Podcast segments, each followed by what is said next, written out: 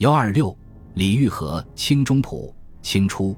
刚刚经过农民起义和民族斗争的洗礼，戏曲舞台呈现出一派新气象。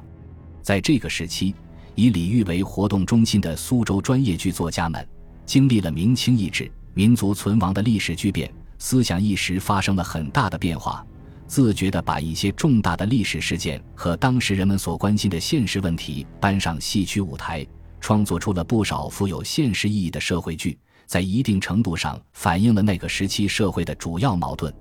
另外，还有一部分文人作家以吴伟业和游动为代表，借助戏曲来抒发自我的人生感慨，创作出一些带有浓重个人感情色彩的历史剧。这些剧作家及其活动，基本上代表了当时戏剧创作的整体状况。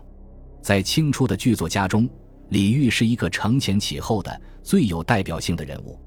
李煜，字玄玉，别号苏门孝吕，伊利安主人，江苏吴县人。生卒年月不详，大约生于明万历年间，卒于清康熙年间。李煜出身低微，长期生活在昆曲艺术的中心苏州，是一位多产作家。据考证，他一生创作了三十四种剧本，现存世的有十八种。在明末。他即以一人勇占四个剧本富有盛名，其中以一捧雪成就较高。一捧雪写明代权奸严世蕃为谋取玉杯一捧雪，迫害其主人莫怀古的故事。相传，明代王世贞的父亲王叔藏有宋人张择端的《清明上河图》，严世蕃指派苏州表备将汤勤去索取，王叔用一幅假图代替。结果遭到诬陷迫害，这一剧本就是根据此事加以变更、敷衍成戏。剧中突出刻画了汤勤这个忘恩负义的小人形象。他为了巴结权贵，竟然忘记了当年落魄时曾受莫怀古的救济，卖友求荣，屡次出谋划策，设计陷害莫怀古，最终被惩，落得一个可耻的下场。作品对这一无恶不作的恶棍进行了有力的揭露和鞭挞，这一剧本对后世剧坛影响较大。京剧、川剧、汉剧、闽剧、秦腔等地方戏都有他的改编本。从李煜的前期作品来看，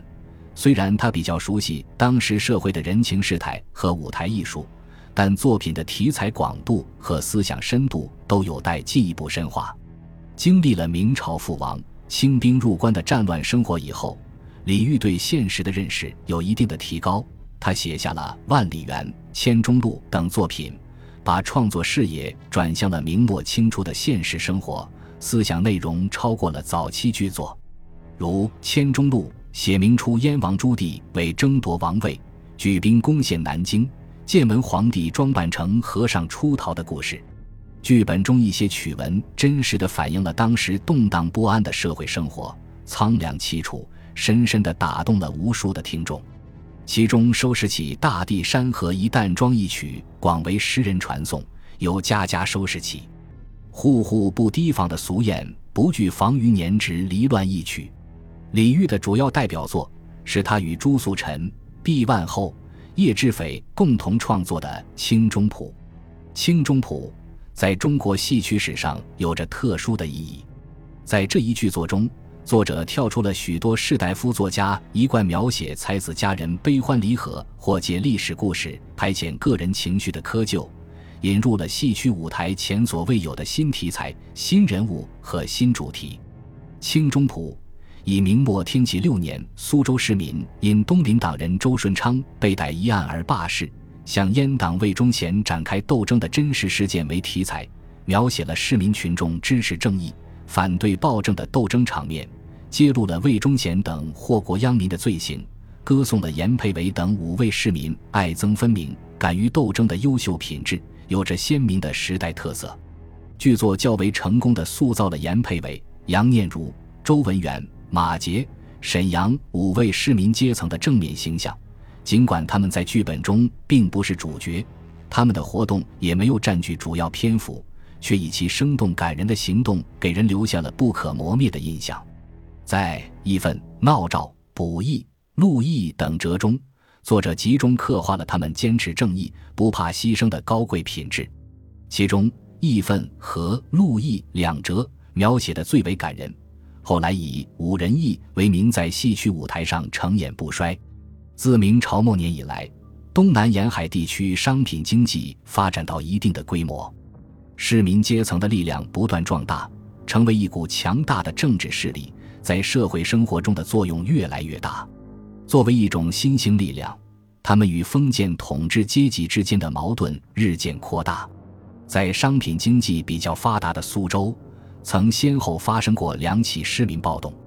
市民运动是封建社会末期出现的一种新生事物，代表了一个崭新的社会力量的诞生，预示着新的社会变革即将来临。李煜也看到了这一新的社会变化，运用艺术家特有的敏锐眼光来评判这一事物，及时的把这一前所未有的社会题材搬到戏曲舞台。给予热情的支持和包养。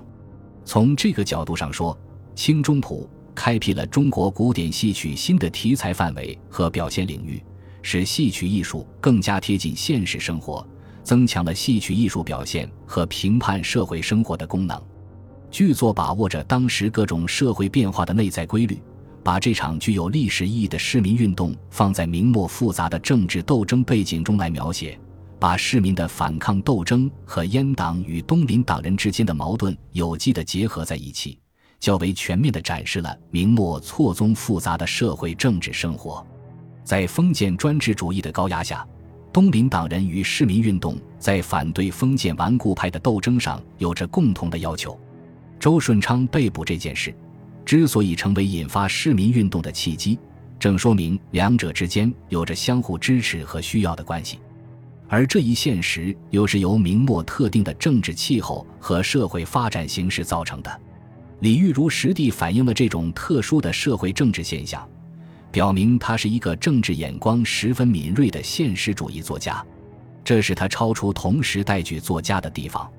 清中谱创作思想上的弱点暴露的也很清楚，剧本仍没有跳出中间斗争的旧谱，过多地宣扬封建伦理纲常。对市民运动的意义挖掘的不够深入，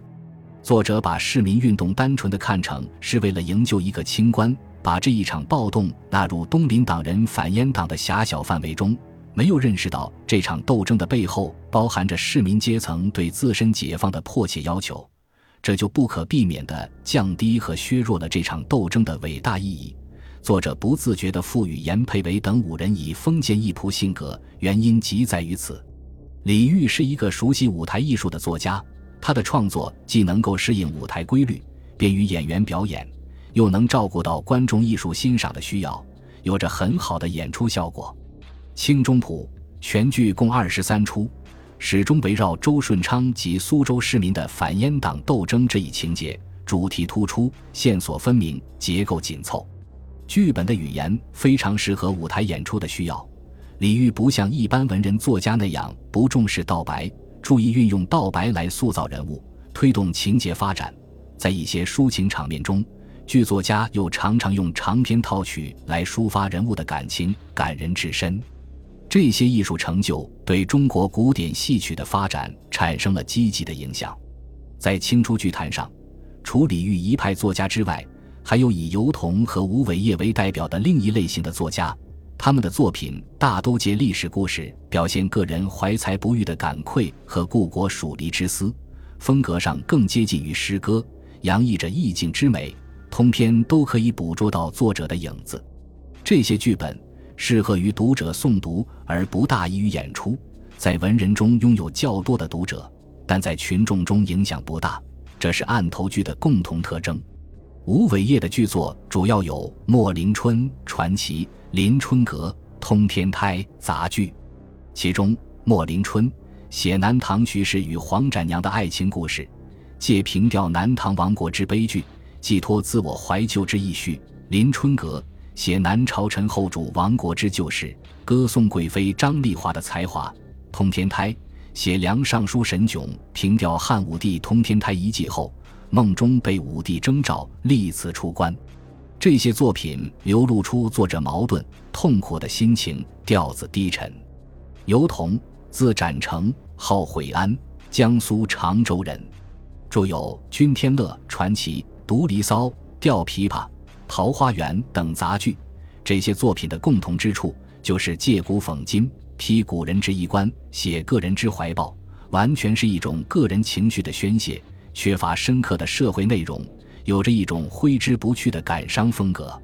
由于尤童擅长诗文，精神音律，所以剧本的词曲成就较高。说白部分则过于古傲艰深，篇幅拖沓，不太适宜舞台表演，是典型的案头剧。